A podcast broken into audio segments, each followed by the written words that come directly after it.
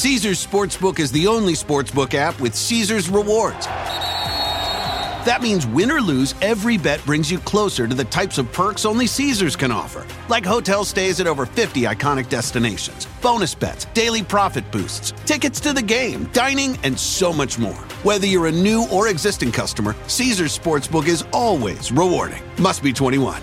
Gambling problem? Call 1 800 Gambler. Caesars Sportsbook. Don't just spectate, participate. Is America's primary system working? Is the Electoral College still the best process for electing a president? Could a third party candidate ever be successful? In a new season of You Might Be Right, former Tennessee governors Bill Haslam and Phil Bredesen gather the country's top experts to explore these issues and more as we approach the 2024 presidential election. Listen to You Might Be Right, a new podcast from the Baker School at the University of Tennessee, available now wherever you get your podcasts. Pitaya. Hola, ¿qué tal? ¿Cómo les va? Bienvenidos, qué gusto saludarlos. Mi nombre es Felipe Cruz. Oigan, pues vamos a comenzar porque hay a muchas personas, en lo personal, les puedo decir que a mí me gusta el teatro. No soy tan frecuente de ir a verlo, pero cuando hay una obra interesante, hago todo lo posible por estar ahí, sea eh, de comedia, sea de drama, sea eh, comedia musical, sea de lo que sea, pero me gusta el teatro y más cuando es música en vivo, no saben cómo lo disfruto, pero fíjense que en México no se podría entender el teatro sin la presencia de doña Tina Galindo. Bueno, en realidad ella se llama Ernestina, Ernestina Galindo Ochoa Musa. Ese es el nombre real de Tina Galindo. Y a diferencia de todas las celebridades de las que hemos hablado a lo largo de los años aquí en este canal del Philip, fíjense que la edad de Tina Galindo es un misterio.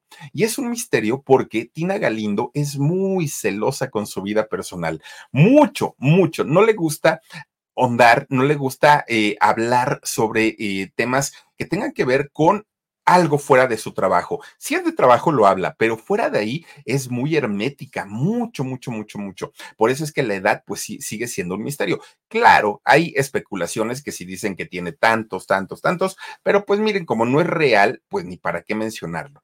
Bueno, el mismo nombre de sus padres, de doña Tina Galindo, es un misterio, pero ¿qué creen? Que aquí en el canal del Philip descubrimos que por lo menos en el caso del papá de doña Tina Galindo, bueno, nos resultó ser un político, pero de esos políticos de altos vuelos, de esos señores aparte de la vieja guardia, ¿eh? Un priista de hueso colorado, pero de hueso colorado, don Francisco Galindo Ochoa. Fíjense que don Francisco Galindo, o don Pancho, ¿no? Como le decían también, don Pancho Galindo. Bueno, el nombre de este personaje en la época del PRI, cuando el Partido Revolucionario Institucional no estaba deshecho como, como está ahora, cuando era el partido del, del, gobierno, el que mandaba, el que pues ahora sí que decía, aquí nomás mis chicharrones truenan, bueno, pues su nombre imponía respeto dentro de las filas de ese partido.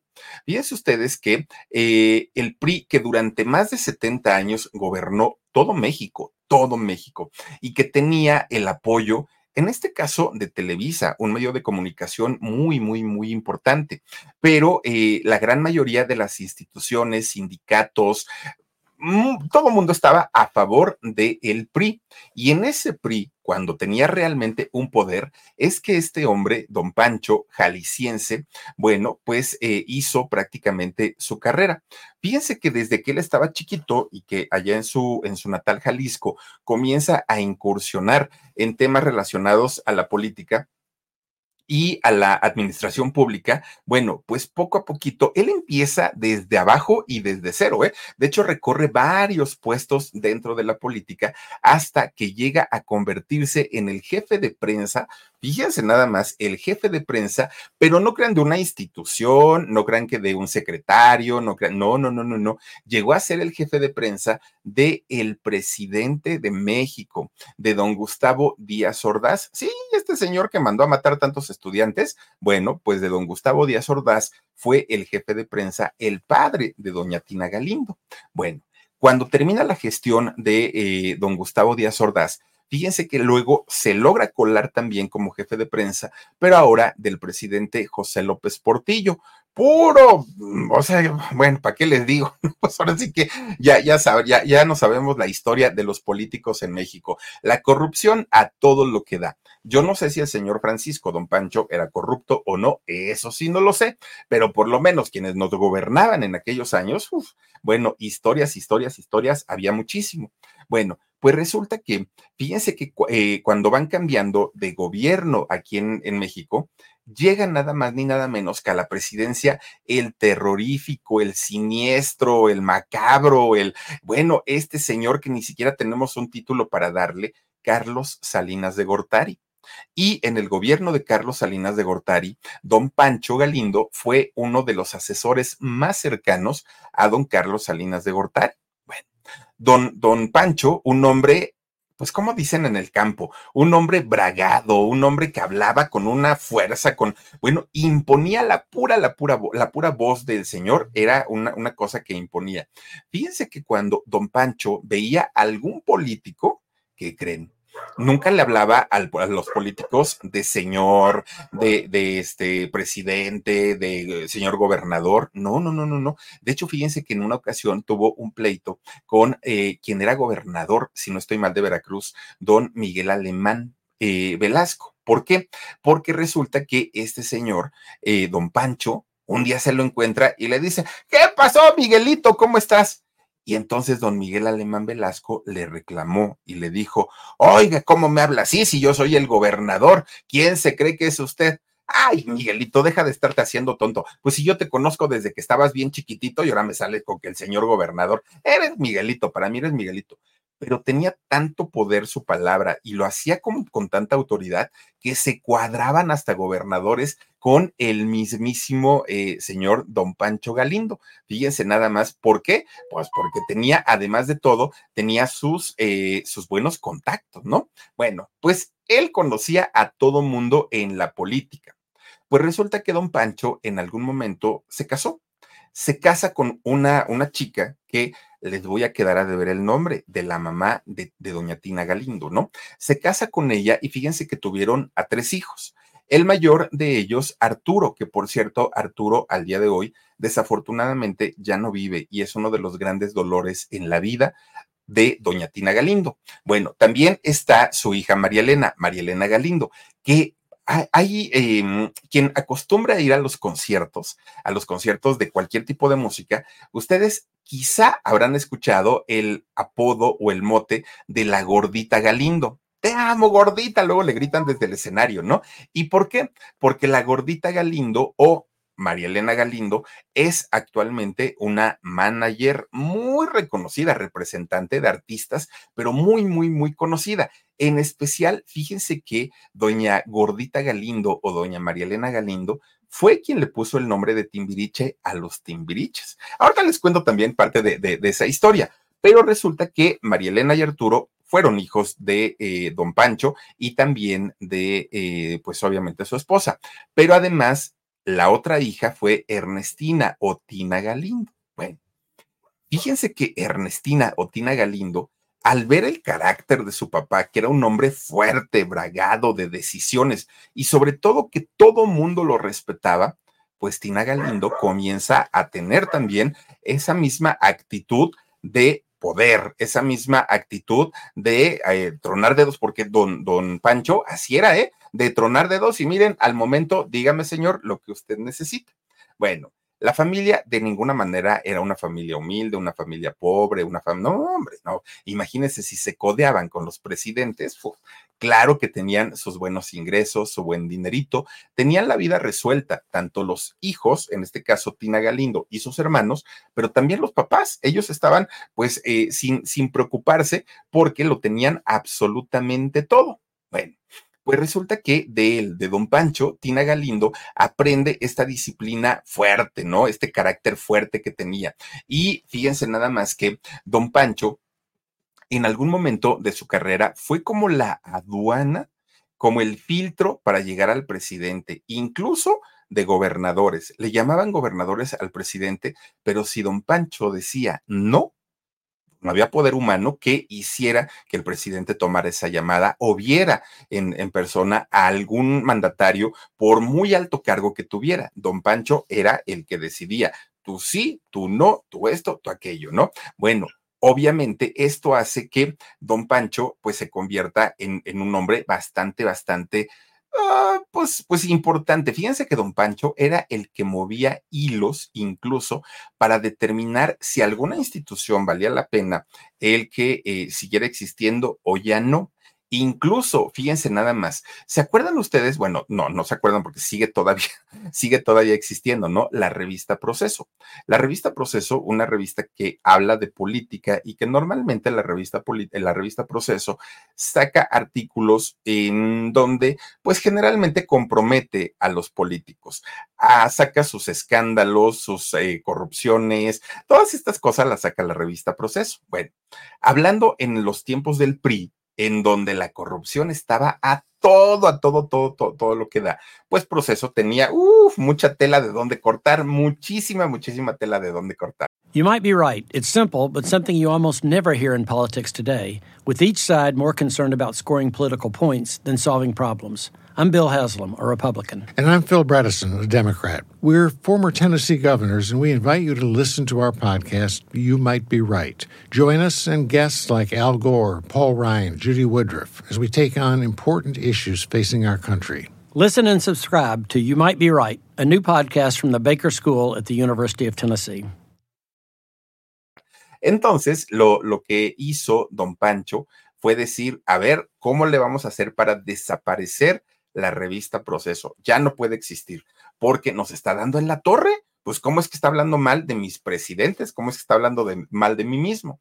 Fíjense que don Pancho tuvo él pues, la decisión y el poder para quitarle todos los anuncios gubernamentales a la revista Proceso, que estas revistas o algunos otros espacios viven de eso, ¿no? De toda la publicidad gubernamental. Y resulta que don Pancho dijo, con esto la revista va a tronar. Bueno, no tronó por milagro de Dios, pero finalmente si, si don Pancho se lo hubiera propuesto, él tenía el poder para poder hacerlo, fíjense nada más. Esto ocurrió en la época de don José López Portillo, lo de la revista Proceso.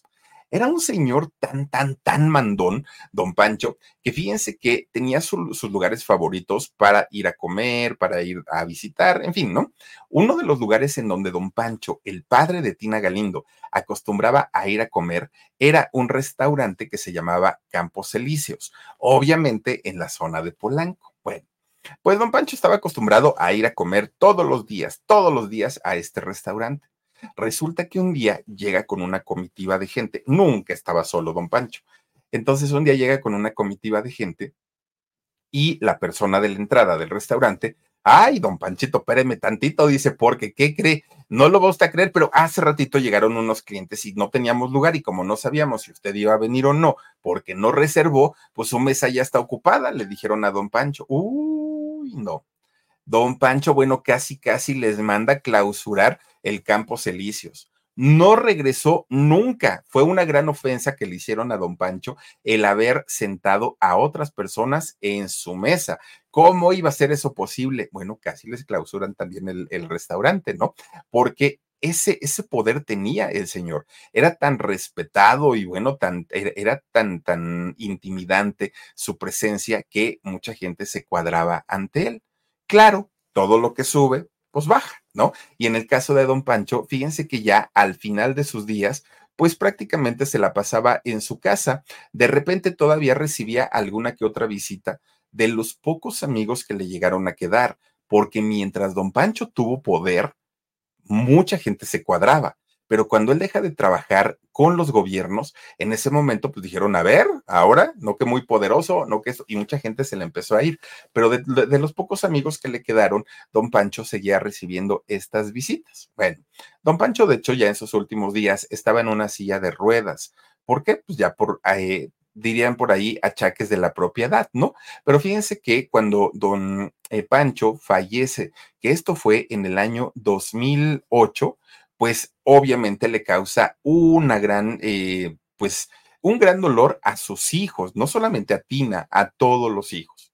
Bueno, digamos que en parte esa es eh, la historia a grandes rasgos de don Pancho Galindo, el padre de doña Tina Galindo, y quizá con eso podamos lograr entender un poquito el temperamento tan fuerte, el carácter tan fuerte y tan duro de doña Tina Galindo porque además ella siendo productora de teatro, oigan, no puede permitir que los actores, los directores, el productor, eh, los coreógrafos se le suban a las barbas. Ella tiene y, y, debe tener un carácter muy fuerte para poder controlar a toda esa gente. Y ese carácter definitivamente lo sacó de su papá, ¿no? De, de, don Pancho.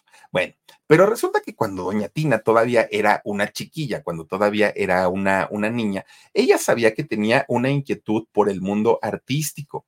Le gustaba todo lo que tenía que ver con los artistas. Y fíjense que cuando entra a la escuela, Tina Galindo es quien organizaba los eventos eh, culturales, ¿no? Desde el Día del Maestro, el Día del Padre, el Día del Alumno, el Día de, ya, ya sabemos, ¿no? Todos esos eventos. Y siempre le decía a su mamá, mamá, algún día yo voy a ser alguien bien importante, decía, en el mundo del, de los artistas.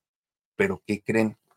A diferencia de otras mamás que cuando escuchan esas palabras en sus hijas o hijos y que les dicen, ay, sí, sí, Guadalupe, ya, tú sigues soñando, ¿no? Sigue estudiando y deja de estar dando lata. No, la mamá de doña Tina Galindo no lo vio como juego. ¿Y por qué no lo vio como juego? Porque sabía de esa determinación que tenía su hija, que si la hija se proponía algo, segurito, segurito lo iba a cumplir, sí o no. No había, eh, pues ahora sí que eh, miedo a equivocarse, ¿no? Y entonces la mamá no lo vio como juego y lejos de eso, pues viendo la seguridad de, de su hija Tina, habló con su papá y entre los dos dijeron, pues algo tenemos que hacer para apoyar a Tina porque ella está segurísima que se quiere convertir en algo de los artistas. Y entonces don Pancho pues decía, pues hija, pero ¿qué quieres ser? O sea, hay muchas cosas que puedes hacer en ese medio. Pues Tina Galindo decía, pues no sé, no sé. Yo sé que voy a estar ahí, yo sé que, que voy a ser muy importante, pero no sé qué voy a hacer. Bueno, pues durante mucho tiempo Tina Galindo estuvo dudando. ¿Qué hago? Porque en realidad no tenía ni la menor idea. Pero mientras eran peras o manzanas, es decir, mientras decidía qué iba a hacer con su vida, ella comienza a tomar, a tomar clases de actuación porque ella dijo, bueno, pues sea lo que sea, yo empiezo por esto. Además, ya para ese momento, cuando toma las clases de actuación, ella decía, pues creo que lo mío va a ser ser actriz, ¿no? Eso es lo que quiero ser. Pero fíjense que cuando en la academia en donde ella estaba tomando las clases de actuación, le decían, a ver, Tina, ármate esta, este, esta escena. Bueno, le entraban unos nervios a Tina Galindo terribles que se quedaba paralizada. Y el maestro, el profesor, pues imagínense nada más, enojadísimo con ella.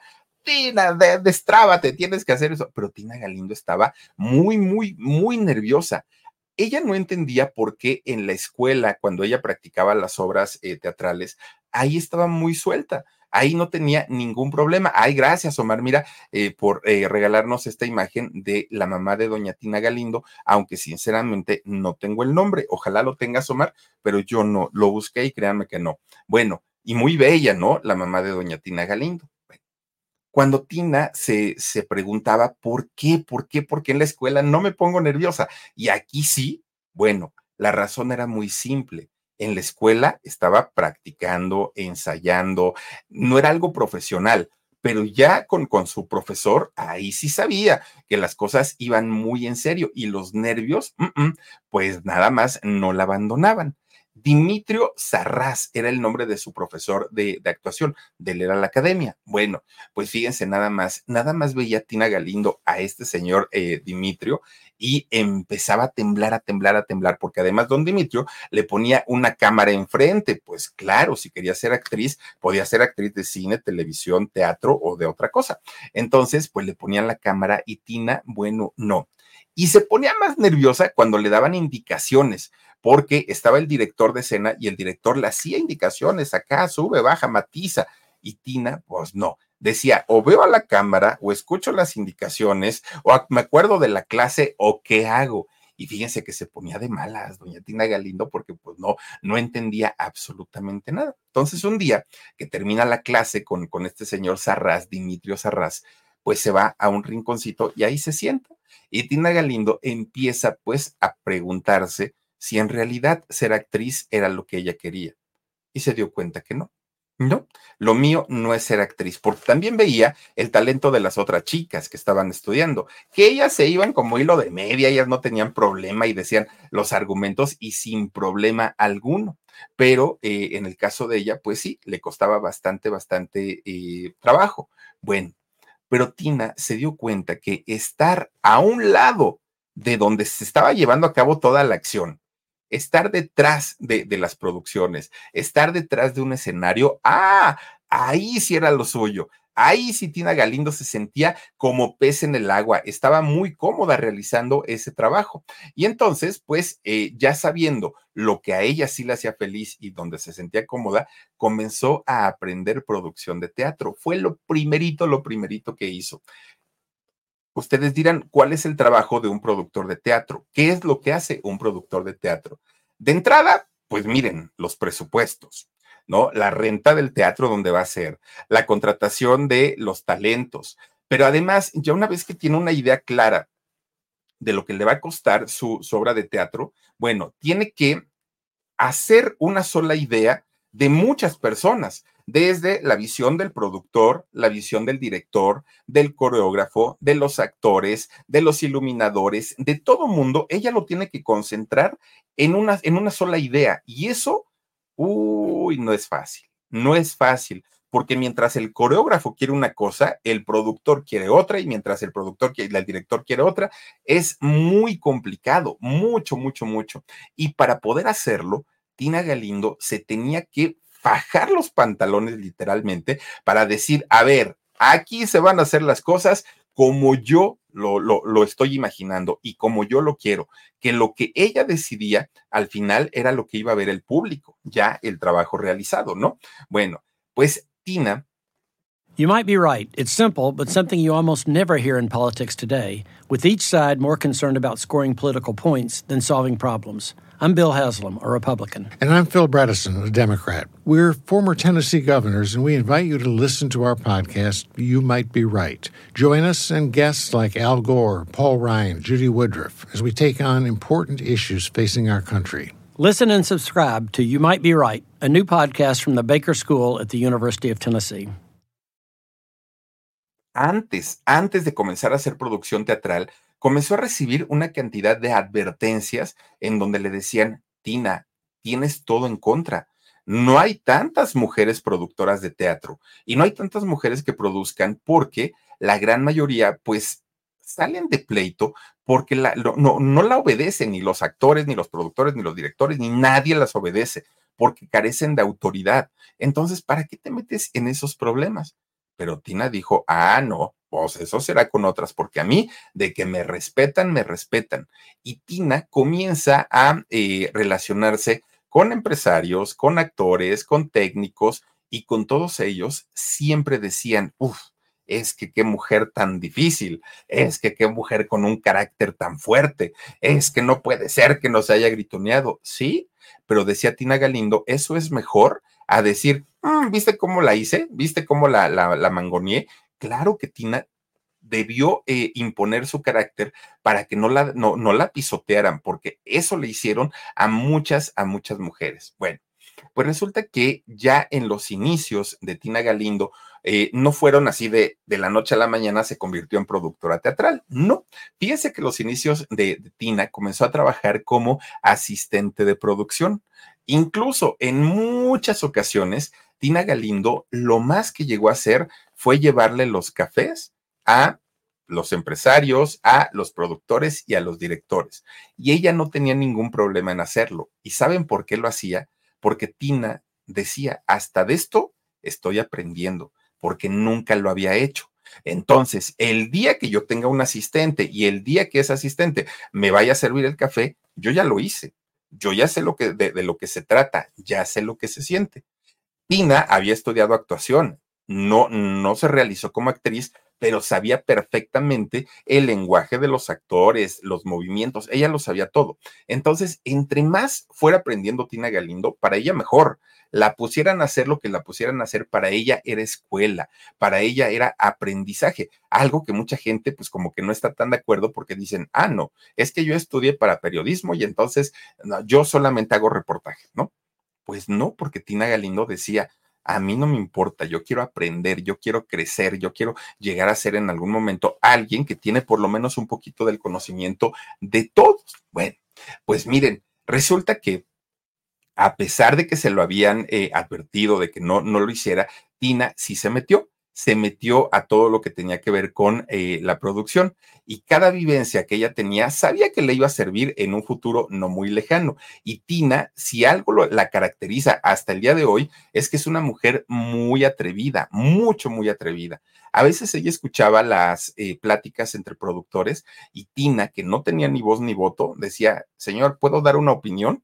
Y muchas veces sus opiniones sí fueron tomadas en cuenta, fíjense nada más. Bueno, a la par que Tina Galindo iba también desarrollando su carrera en el teatro, su hermana Marielena, la gordita, también, fíjense que también ella iba haciendo su, incursión en el medio, solamente que eh, en otro ámbito, ¿no? Que ahorita les platico. Pero bueno, la primera oportunidad en forma, en forma ya para hacer teatro de Tina Galindo, se la dio una mujer que era productora, era actriz, era escritora, era directora de cine, era realizadora de teatro.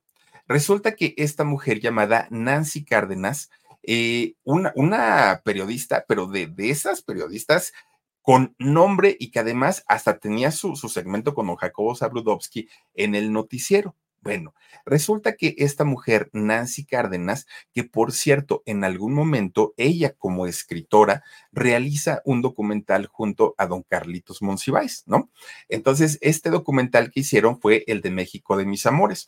Una vez que terminan de, de escribir el guion de este documental, Fíjense que es justamente Nancy Cárdenas quien se encarga de realizarlo, de producirlo y de dirigirlo.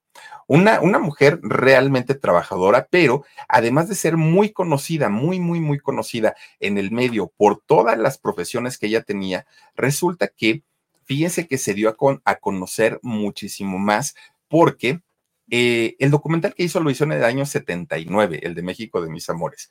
Pero resulta que un día que estaba en el noticiario de don Jacobo Zabludowski, aquel de, de 24 horas, fíjense que mientras don Jacobo le preguntaba algunas cosas a Nancy Cárdenas, Nancy Cárdenas, sin ningún problema, sí, sin ningún problema, dijo, ah, y por cierto, soy lesbiana, dijo Nancy Cárdenas. En aquel momento, imagínense nada más, estamos hablando de principios de los años 80. En aquel momento Nancy Cárdenas tenía 39 años. Claro que escandalizó no solamente a Televisa, claro que escandalizó a todo México, que todo México veíamos el noticiario de 24 horas. Escandalizó a todos pero Nancy, después de haberse declarado abiertamente lesbiana, posteriormente siguió hablando del tema, siguió hablando acerca de la opresión que existía hacia el gremio de la comunidad eh, LGBT.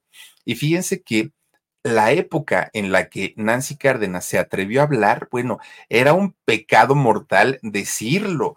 Fíjense cómo, cómo, cómo una mujer se atrevía a hablar abiertamente acerca de su sexualidad. Bueno, pues Nancy, aparte de todo, fundó eh, un frente de liberación homosexual.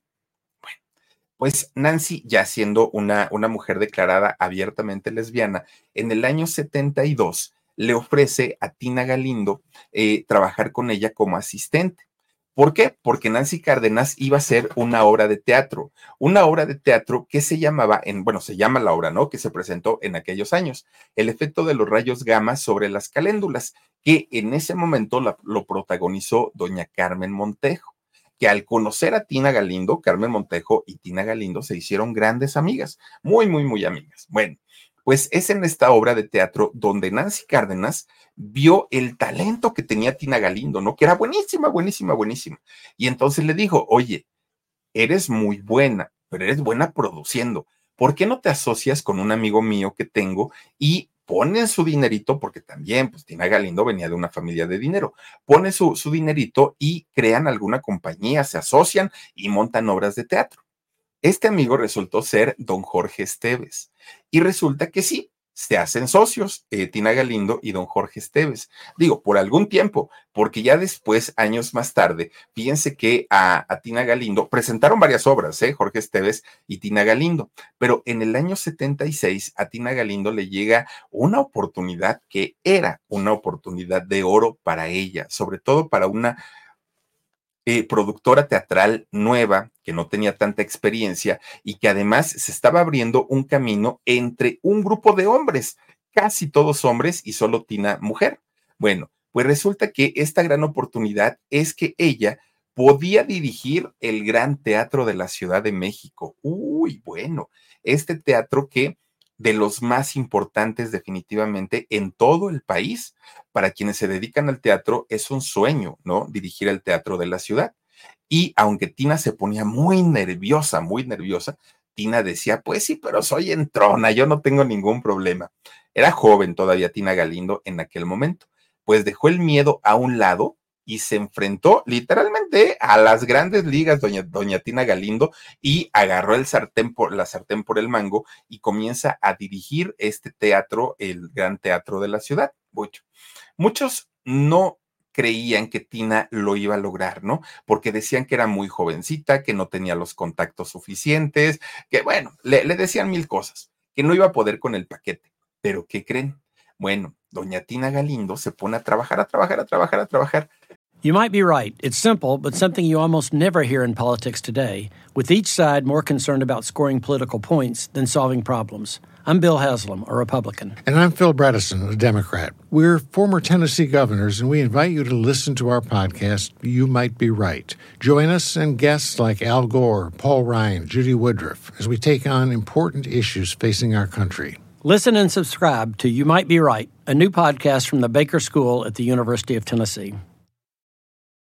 La idea de, haberla puesto a ella era porque el Teatro de la Ciudad necesitaba sacar sus gastos de entrada y para eso necesitaban hacer muchas obras de teatro o eventos para que pudiera eh, pues ser autónomo, ¿no? El, el, teatro y no depender de un presupuesto. Bueno, pues doña Tina Galindo llegó a organizar al mes hasta 62 eventos. Y esto lo logró trabajando muchísimo, muchísimo. Era obvio, ¿no? Pues doña Tina Galindo, a final de cuentas, había nacido para hacer teatro. Esa era su gran función.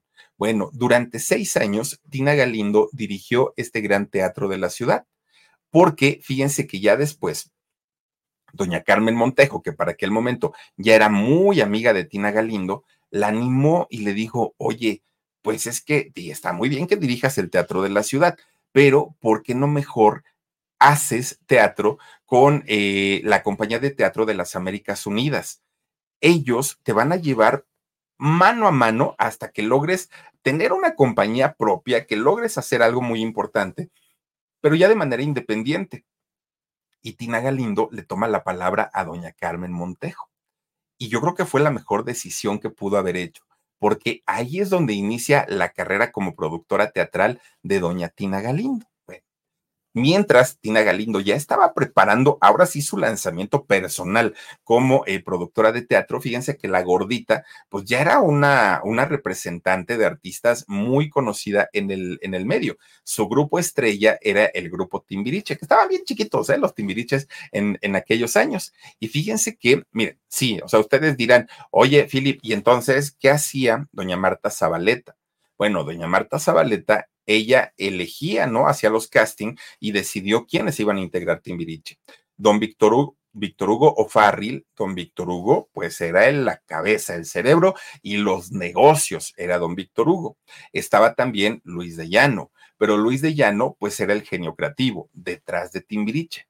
Pero faltaba una pieza, que esa pieza iba a ser la de los negocios, la que la, vendedora, la que vendía las fechas del grupo, presentaciones, firmas de autógrafos y todo eso. Y para ello contratan a María Elena Galindo, la gordita Galindo. Entonces, imagínense, que además de todo, todos los timbiriches eran hijos de famosos, pues claro que eso hizo que, que la gordita Galindo comenzara pues a tener una celebridad dentro de, lo, del grupo de actores de, de, Televisa. Por cierto, fíjense que el, el sábado en, en, el podcast les voy a hablar de, híjole, es, es que es cómo se van formando estas redes de, de, encubrimientos entre famosos, entre representantes, entre tanta gente, y mucho tiene que ver, sí, la gordita Galindo, pero también tienen que ver pues los padres, los conductores, los empresarios y hasta los mismos artistas. Eso los voy a platicar el sábado. Bueno, pues resulta que mientras estaba creciendo la carrera como productora teatral de eh, Tina Galindo, fíjense que un día conoce a una muchachita, a una muchacha guapa, con una personalidad al día de hoy, al día de hoy esta muchacha tiene una personalidad tremenda, tremenda. Qué voz, además de todo, qué manera de cantar, qué sentimiento. No, no, no, es, que esta mujer es de estas ochenteras que lo tienen prácticamente todo. Además, esta mujer jovencita iniciaba también su carrera. Esto ocurrió en el año 1979 cuando ellas se conocen. El nombre de esta chica es Teresa Presmanes Corona es el nombre de esta chica, a quien artísticamente la bautizaron como Daniela Romo. Fíjense que Daniela Romo en ese 1979 estaba presentando un disco, un disco que se llamó Te pareces mucho a mí. No te pareces tanto a mí, te pareces mucho a mí. Miren, la voz de Daniela, impecable y muy, muy, muy versátil, la voz de ella. Las canciones eran de Lolita de la Colina, gran compositora. Los arreglos eran de Don Chucho Ferrer. Bueno, el disco estaba hecho para triunfar, el, dicho, el disco estaba hecho para sacar todas las canciones como sencillos en la radio. Pues sin lógica alguno, este disco fracasó, no tuvo éxito. Fíjense que fue un golpe muy fuerte para, Daniela Romo, porque ella estaba iniciando su carrera, ¿no? Era el primer disco y pues ella tenía muchas expectativas y, y realmente no sucedió nada. Todo el mundo se preguntaba, ¿qué falló? ¿Qué falló si en realidad pues el disco estuvo muy bien hecho? Daniela tiene un look que no tiene ningún artista, es eh, un físico que no tiene ningún artista, es una voz que no tiene ningún artista. ¿Qué ocurrió? Bueno, no daban crédito al fracaso que había tenido este disco. Pues, ¿qué creen? Resulta que eh, después del fracaso de, de, este disco, doña Tina Galindo, que en cuanto vio a Daniela, supo que allí había algo, supo que había talento, sí, pero también supo que había una gran mujer detrás de, de este personaje. Y Daniela sintió lo mismo. Ahí hubo un clic más allá de todo, de los negocios, de la amistad, de todo, de todo, de todo. Y entonces, doña Tina Galindo, que no se dedicaba a eso, que la que era buena para, para la representación de artistas era su hermana la gordita, pues resulta que le dijo a Daniela, ni te preocupes, yo me encargo, tú deja las cosas en mis manos, yo te voy a representar de ahora en adelante. Daniela dijo, bueno, pues está bien, ¿no? Pues, pues aparte, el disco fue un fracaso, pues que puedo perder. Resulta que en 1982, Tina Galindo se convierte en manager de Daniela Romo. Y ahí inicia una mancuerna profesional. Bueno, vaya que se ha, que se ha sido exitosa. Daniela y Tina se hicieron grandes, grandes amigas. Fíjense, pero desde esos años, y estamos hablando ya de 44 años por lo que dijo recientemente Daniela Romo, bueno, desde hace, desde hace 44 años, esa amistad dio muchísimo, muchísimo de qué hablar, muchísimo, más por la época. ¿Por qué? Porque ellas no estaban haciendo nada malo, ¿no? Ni Daniela ni Tina, pero sí generaban muchísimo morbo. El saber que la cantante del momento, la chica de la larga cabellera, podía tener un romance con su manager, Daniela Romo y Tina Galindo. Claro, la época de los 80 fue una, fue una, fue una época bastante dura, sobre todo para la comunidad LGBT, porque se estaba, eh, pues había un azote, ¿no? Un azote en cuestión de salud que era el SIDA. Y eh, el, el homosexual era visto como el apestado, como el que traía la enfermedad. Bueno, era, era, eran muy mal vistos. Entonces, hablarlo en ese momento no, yo creo que las hubieran linchado. O sea, así como estaba la sociedad en aquel momento, no hubiera sido una buena idea el hacerlo público. Y entonces ellas comenzaron pues a decir que eran amigas, que eran amigas, que eran amigas, pero fíjense nada más que se comenzó a hacer a pesar de que no lo hablaron eh, abiertamente, sí llegó a ser como un secreto a voces. Y no dicho por una, por una voz, no, lo decían en todos lados, en todos, en todos lados. Y fíjense que Tina Galindo y Daniela Romo ni desmentían, pero tampoco confirmaban, ¿no? Ellas simplemente pues seguían trabajando, una haciendo teatro y la otra eh, cantando, era lo que hacían. Pues fíjense ustedes que mientras las dudas acerca de esta relación crecían y crecían y crecían, Daniela Romo saca su disco homónimo, el disco llamado Daniela. En este disco que lo saca en 1983, resulta que vienen canciones muy interesantes, como viene la canción de Mentiras, que la de dime por qué, lo juro, lo juro. Eh, viene la ocasión para amarnos, que esa la cantó este María José. La ocasión para amarnos no es tan solo una noche. Está bien bonita esa canción. Viene la de celos de don, de don José Luis Perales, ¿no? Eh, cuando miras a otra chica tengo celos y que esa playerita, bueno, se ha convertido en un ícono, ¿no? Con los ojos de gato. Viene la de la pobre secretaria, bueno, una cantidad de éxitos en este disco que le fue bastante, bastante bien. Obviamente, Daniela confirmaba que aquella decisión de poner como su manager a Tina Galindo había sido la mejor, la mejor de su vida. Pues, ¿qué creen? Al año siguiente, Daniela Romo graba su siguiente disco, ¿no? Bueno, hasta ahí todo iba muy bien, pero como ya se hablaba mucho, mucho, mucho sobre una, un supuesto romance entre Tina Galindo y Daniela Romo, pues mercado, mercadológicamente se prestaba muchísimo, muchísimo para que las ventas subieran y subieran mucho.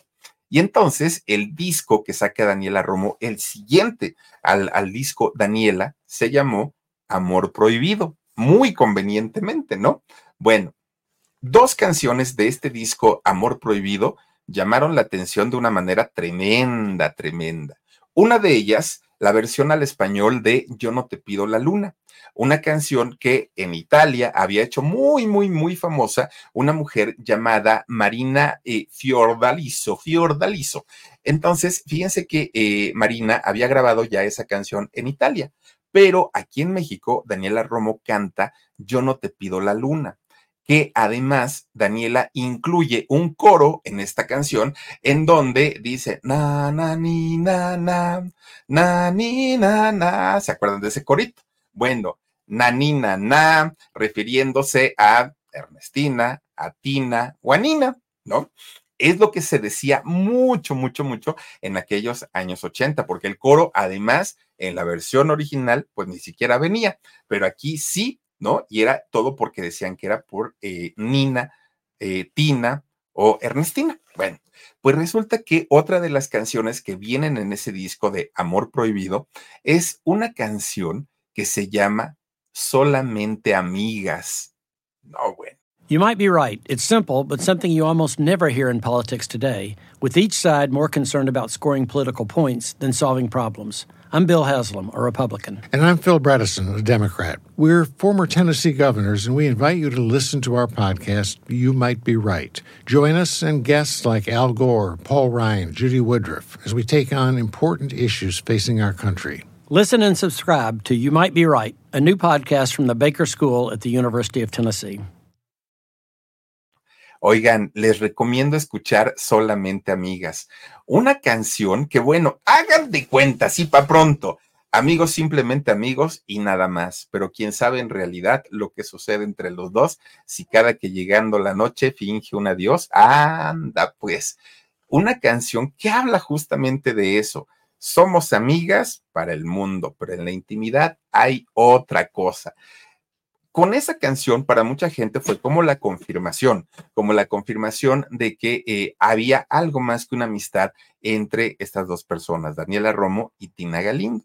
Ahora, fíjense nada más, creo yo que pues sí, puede ser muy comprensible que hicieran pública su, su relación o lo que había entre ellas entre líneas, no de una manera directa, nunca lo hablaron directamente. ¿Y por qué? Pues porque las buenas conciencias se ofendían.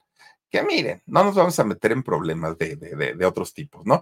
Pero las buenas conciencias generalmente tienen doble moral, normalmente, ¿no? Se asustan de todo, pero son los que más pecan, así lo podemos decir. Bueno, pues fíjense que eh, Tina Galindo y Daniela Romo no se achicaron, no dejaron de estar juntas, no negaron absolutamente nada, ellas simplemente permanecieron discretas, hasta que poco a poco vino un cambio en la manera de pensar de la gente y comenzamos a ver como algo normal y como algo natural la sexualidad de la humanidad, que a final de cuentas así tiene que ser. Cada uno la vive como la quiera vivir, ¿no? Con el respeto que, cada uno nos merecemos. Bueno, pues mientras ya se estaban apagando los rumores, pues la gente ya daba por hecho que ellas pues tenían realmente una, una relación. En ese inter, fíjense que Daniela, eh, perdón, eh, Tina Galindo, pues incluso se hizo productora de cine. ¿Y saben con quién trabajó? Tina Galindo llegó a trabajar nada más ni nada menos que, con Emilio el Indio Fernández. Resulta que a, a, ella, a Tina Galindo, la invita don Emilio el Indio Fernández a formar parte de la producción de Zona Roja.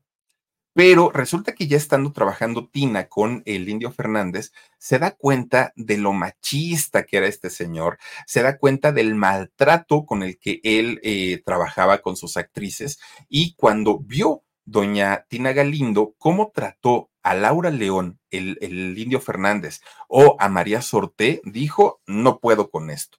Una, una, cosa es ser productor, ser directo y tener un carácter fuerte, y otra cosa ya son las groserías. Y lo que hace este señor a mí no me gusta. Además, los horarios del cine son esclavizantes. No, no, no, no, no. A mí déjenme en mi teatro. Yo en mi teatro estoy muy contenta, estoy muy feliz y dejémonos ya de, de tantas cosas. Bueno, pues resulta que doña eh, Tina Galindo continúa, ¿no? Haciendo la, la, producción de teatro, además de representar a Daniela Romo.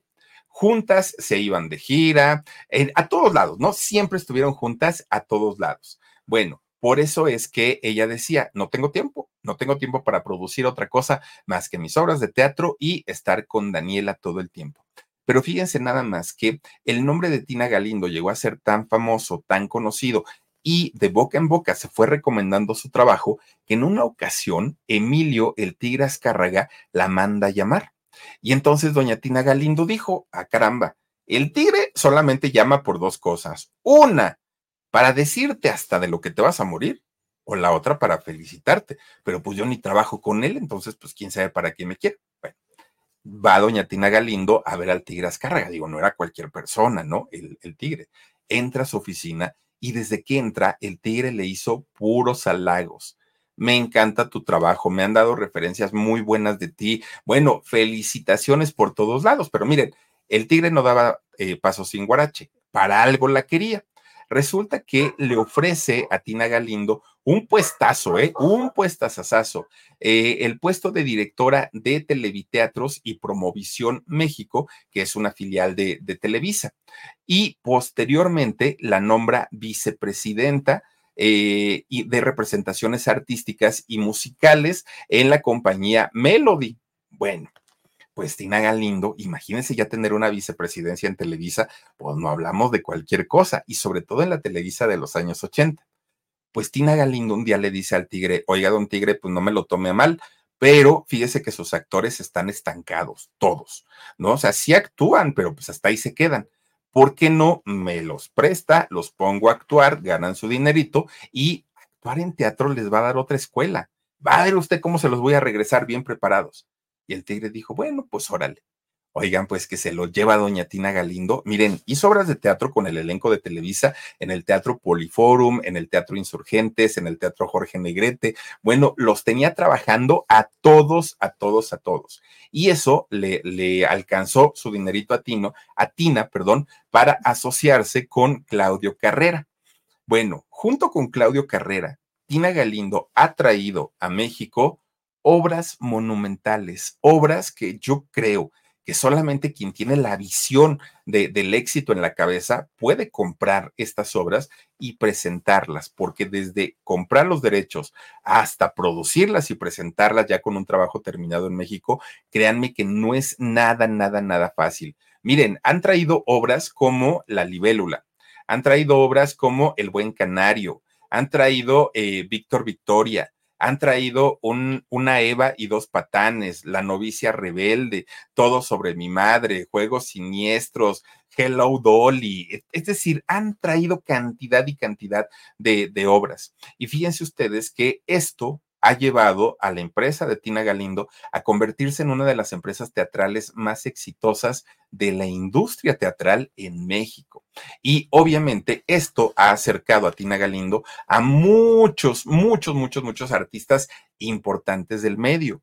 Pero así como los ha acercado, muchos de ellos ya se le han ido, muchos, eh, quienes eran sus grandes amigos de, de Tina Galindo. Miren, una de las primeritas, primeritas que, se le fue a Tina Galindo como gran amiga fue la hija de su gran amiga, eh, doña, este, ahí se me fue el nombre, fíjense nada más. Bueno, doña Mariana, eh, Mariana Levy, hija de doña eh, Talina Fernández, resulta que las dos eran muy amigas de Tina Galindo, las dos, y de Daniela Romo, ¿no?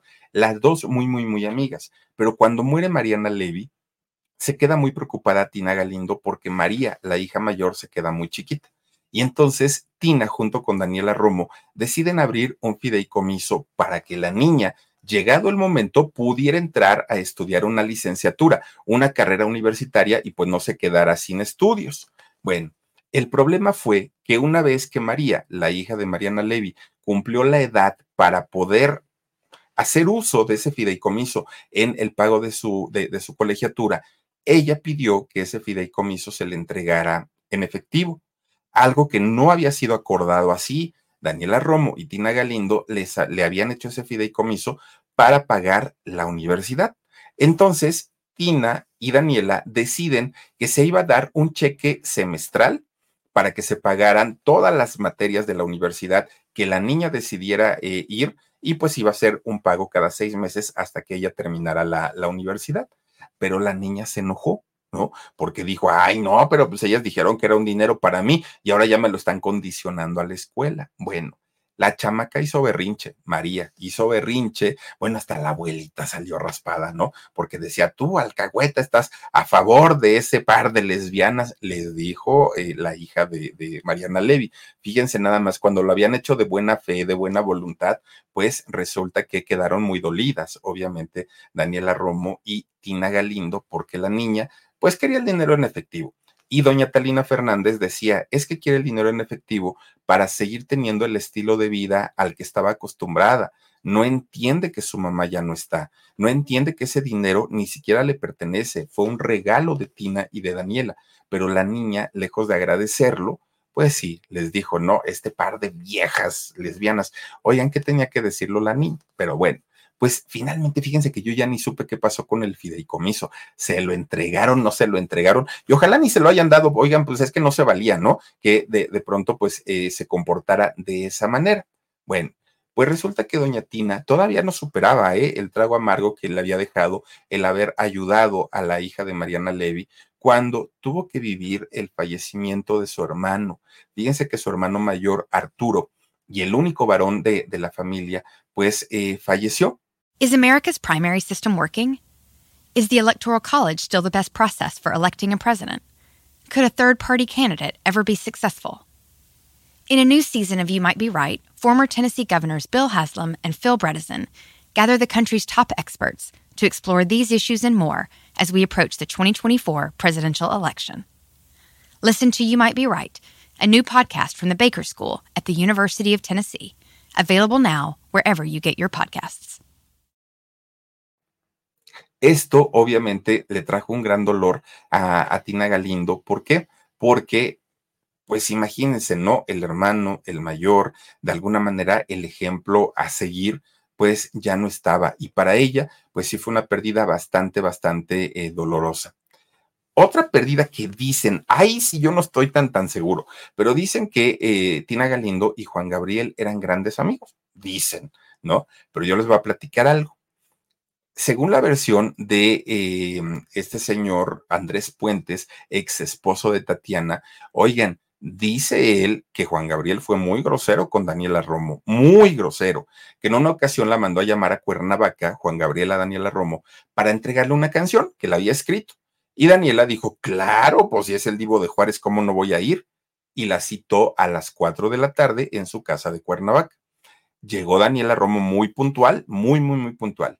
Y entonces el señor de la vigilancia le dice, oiga, pues le puede avisar al señor que aquí está este Daniela Romo, que si puede salir, por favor, o me da el acceso. Y entonces el, señor de la vigilancia le habla a la casa y le dicen, ah, dile que el señor este, está ocupado, pero que más tarde la atiende. Muy bueno. Y Daniela Romo ya era Daniela Romo, la artista. Y entonces que así fue pasando media hora, una hora, dos horas, tres horas, cuatro horas, hasta que Daniela dijo, oiga señor, dígale a don Juan Gabriel si me va a atender o no. Y entonces vuelve a marcar este señor a la casa y le van diciendo, ay, ¿qué cree? Es que el señor tuvo que salir, ¿no? Pero pues no sé si vaya a tardar o no vaya a tardar, porque pues para saber sus horarios. Dijo Daniela, bueno, está bien, pues aquí lo espero. Pues que se quedó a dormir ahí Daniela Romo. Ahí se quedó a dormir en la recepción hasta el otro día como a las 11 de la mañana, que ya le dicen, oiga, que si todavía estaba aquí, pues que ya pase, que ya llegó el señor. Entra Daniela Romo a eh, ver a Juan Gabriel y ahí es donde él le entrega la canción de mí, enamórate, ¿sí? la, que ocuparon para el camino secreto y que todavía le dio de desayunar a Daniela Romo unas albóndigas enchipocladas, que estaban, de haber estado bien buenas, ¿no? Pero que Daniela Romo no come picante no puede, ¿no? Ella no, no, no debe. Y que eso lo sabía Juan Gabriel y que se las dio nada más para fregarle la existencia, porque así se las gasta él, el divo de Juárez. Bueno, imagínense ustedes, después de estas groserías que le hizo el divo de Juárez a Daniela Romo, yo no sé si de verdad la amistad con Tina Galindo haya sido o haya existido pues, siempre, ¿no? Y ya cuando le dijeron que que según se había muerto, pues Tina según sufrió mucho. Yo esa amistad de verdad no, porque después de conocer esa historia de lo que le hizo a este a Daniela, no, es que de verdad fue muy, muy, muy grosero. De quien sí fue gran amigo, doña Tina Galindo y Daniela Romo, fue de don José José. Recordemos que don José José murió en el año 2019. Y fíjense nada más, resulta que Tina fue de las personas a quienes yo vi sufriendo de una manera terrible cuando vino la chamaca esta Sara Sosa y se lo llevó casi secuestrado, ¿se acuerdan? A don José José, porque decía que allá le iban a seguir dando sus tratamientos, cuando todos supimos que ni fue así. Bueno, doña Tina Galindo todavía fue a verlo, fue a verlo eh, a su casa en Miami, pues igualito que a Pati Chapoy, tampoco le abrieron la puerta, fíjense, ya no dejaron ver a, don José José. Obviamente, pues esto lo sufrió bastante, bastante doña Tina Galindo. Por eso es que después Tina apoyó totalmente a Marisol y a José Joel, porque decía, no se vale lo que esta chamaca vino e hizo con su papá. Ya el, al día de hoy Tina ni tiene amistad con José Joel, ni con Marisol, ni con nadie, pero sí le dolió mucho lo que le hizo Sara Sosa a su papá llevándoselo, ¿no? Bueno. Pues resulta que Tina, imagínense todas las cosas que ha pasado junto a Daniela Romo. Daniela Romo enfermó de cáncer. Tina estuvo ahí. Posteriormente, eh, Daniela Romo empieza sus quimioterapias. Tina estuvo ahí. Hoy está recuperada Daniela Romo, bendito sea Dios. Tina sigue con ella pero quien ya se ve afectada en su salud al día de hoy es Tina Galindo. Fíjense que ella, aunque es una mujer fuerte y de un temperamento bastante, bastante eh, fuerte, pues ya su salud ya se ha visto afectada últimamente. De hecho, desde el 2020, fíjense que eh, tuvo un accidente. Tina Galindo iba manejando su coche y de repente, quién sabe por qué razón, se trepó a una banqueta en su carro entonces las bolsas de aire, al sentir el frenón así de, contra la banqueta, pues resulta que las bolsas de aire se abren, ¡fum! explotan y le avientan la cabeza hacia atrás. Se golpeó muy feo doña, doña Tina Galindo. Bueno, durante algún tiempo tuvo que guardar reposo porque sí fue muy aparatoso el, el accidente.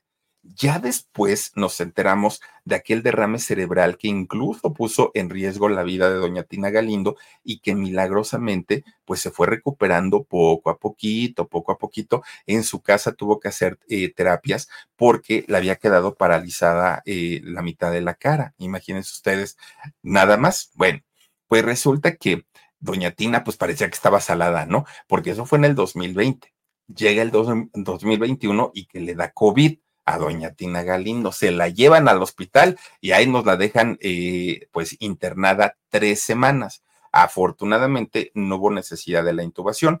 Doña Tina se recuperó y ya pudo salir y poco a poquito pues ha ido recuperando pues sus actividades, pero claro que la ha tenido que disminuir, claro que la ha tenido que bajar al trabajo. ¿Por qué? Pues porque la cosa ya no es lo mismo, ¿no? Enfermarse a los 20 años que enfermarse ya con cierta edad. Bueno, pues resulta que cuando Tina estaba pasando por un mal momento, oigan, sale Daniela Romo a dar una sorpresa que creo que a muchos nos dejó con la boca abierta y no porque no lo hayamos intuido o eh, sabido, ¿no? Como secreto a voces. Fíjense que en, el, en septiembre del 2023 eh, Tina Galindo fue reconocida por Daniela Romo.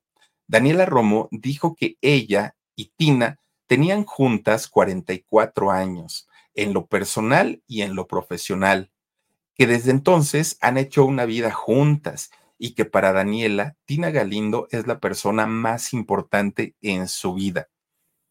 Desde el momento en el que Daniela fue diagnosticada, se corrió un, eh, con cáncer, ¿no? Se corrió un rumor muy, muy, muy fuerte que corrió como pólvora y algunos medios lo tomaron, otros medios no lo tomaron. ¿Qué fue lo que se dijo en ese momento? Que Daniela y Tina se habían ido a casar a Estados Unidos y que se habían ido a casar porque Daniela tenía mucho miedo que no sobreviviera a esta cochina enfermedad. Entonces, ya con ese matrimonio, pues eh, Tina Galindo podía tener la seguridad de quedarse con todo lo que han hecho de patrimonio juntas. Pero eh, pues esto no se, no se ha confirmado hasta el día de hoy. Y si lo hicieron, ojalá, imagínense después de 44 años, qué bonito, ¿no? De, debió haber sido. Hoy todo queda en rumor si se casaron o no se casaron. Pero miren, después de 44 años de relación, siendo una relación homosexual, heterosexual, bisexual, transexual, del, del tipo sexual que ustedes quieran, es un gran logro que 44 años después dos personas se sigan amando, se sigan viendo como amigas, se sigan viendo, bueno, pocas, son pocas, pocas, ¿no? Sea de, de, pareja, sea de familia, sea de amigos, sea de lo que sea, son pocas las relaciones que duran tantos, tantos, tantos años y el, la, el tipo de relación que vivan al día de hoy Tina Galindo y Daniela Romo, creo que se merecen todos los aplausos y todo el respeto del mundo, porque sí, no le han hecho daño absolutamente a nadie, a nadie, a nadie, a nadie. Y eh, menos eh, unas mujeres que en el caso de las dos se han dedicado a, dedicado a trabajar toda su vida. Doña Tina Galindo tiene 50 años trabajando en el teatro. 24 de esos años ha sido dirigiendo eh, teatros como El Insurgentes. Fíjense que durante 23 años, doña Tina Galindo ha sido presidenta del Consejo Directivo de la Sociedad Mexicana de Productores de Teatro. Estas mujeres están muy preocupadas por trabajar, por generar, por dar trabajo. Esa es su, su, su, real preocupación. Ya lo que hagan en su casa y en su cuarto, que lo hagan con toda la felicidad, el amor, que nosotros no somos quienes para juzgar la vida ni de Daniela Romo ni de Tina Galindo. Y el que esté libre de pecado, pues que tire la primera piedra, ¿no? Ahí está parte de la vida de esta gran productora teatral, doña Tina Galindo, que mis respetos, porque además con ese carácter tan, tan duro que tiene, es una persona sumamente sensible. Y pues ahí está, les mandamos saluditos a las dos preciosas, Tina Galindo y Daniela Roma.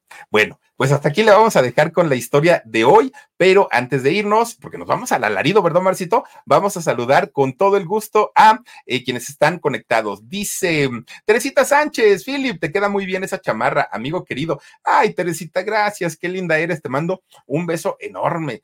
Yo dije, ahí me voy a ver como el doctor Simi, como con botarga. Está bien. Está bien choncha. Dice Leticia Ortiz Phillips, un saludito, gusto en escucharte. Daniela, un amor prohibido. Sí, amores prohibidos, un amor vivido. Tiene hasta su canción, la Daniela Romo. Dice Johnny ASB. Dice, jaja, Philip, que la señora preciosa que estaba salada, que la señora parecía que estaba salada. Sí, parecía que estaba salada Oye, pues todo le pasaba a doña Tina Galindo, pero qué tal que Daniela Romo le arrancó la sonrisa cuando dijo, pues sí, ¿qué? ¿Cuál es el problema? No, doña Daniela, pues lo que usted diga, está bien dicho y está bien hecho. Liliana Berriel dice, gracias, Philly, por tan bonita historia de amor. Gracias, Lilianita Berriel. Muchas gracias a ti. María del Rocío Velázquez, doña Tina, una mujer muy trabajadora. ¿Qué trabajo, qué trabajo tan interesante realizan, querido Philip. Al contrario, María del Rocío, te lo agradezco enormemente. Ivy Ángel Tarot, ay, hola, besitos, mi Philip, plateado, gracias, gracias. Hoy vine con mi chamarra de aluminio. ¿Verdad, Dani? El hombre de hojalata, dice Mercedes eh, Chan, ay Dios mío, Chan, espero que esté bien dicho, dice, qué lindas las dos. Sí, yo estoy de acuerdo contigo. Y fíjate, es, es que de verdad dicen que no hay envidia de la buena, pero ojalá alguno de nosotros logre tener una relación de más de 44 años y después de esos 44 años expresarse así de bonito la una de la otra. Creo yo que con eso uf, nos demuestran que el amor verdadero sí existe. Elizabeth García, vámonos al alarido. Gracias, Elizabeth, te mando un beso y nos vemos ahorita ahí en, en el alarido. Por lo pronto, ya nos vamos. Cuídense mucho, pásenla bonito, que tengan excelente noche. Ojalá nos puedan acompañar en el alarido. Soy Felipe Cruz, el Philip, y nos vemos. Adiós. Caesars Sportsbook is the only sportsbook app with Caesars rewards. That means win or lose, every bet brings you closer to the types of perks only Caesars can offer, like hotel stays at over 50 iconic destinations, bonus bets, daily profit boosts, tickets to the game, dining, and so much more. Whether you're a new or existing customer, Caesars Sportsbook is always rewarding. Must be 21. Gambling problem? Call 1 800 Gambler. Caesars Sportsbook. Don't just spectate, participate. You might be right. It's simple, but something you almost never hear in politics today, with each side more concerned about scoring political points than solving problems. I'm Bill Haslam, a Republican. And I'm Phil Bredesen, a Democrat. We're former Tennessee governors, and we invite you to listen to our podcast, You Might Be Right. Join us and guests like Al Gore, Paul Ryan, Judy Woodruff, as we take on important issues facing our country. Listen and subscribe to You Might Be Right, a new podcast from the Baker School at the University of Tennessee.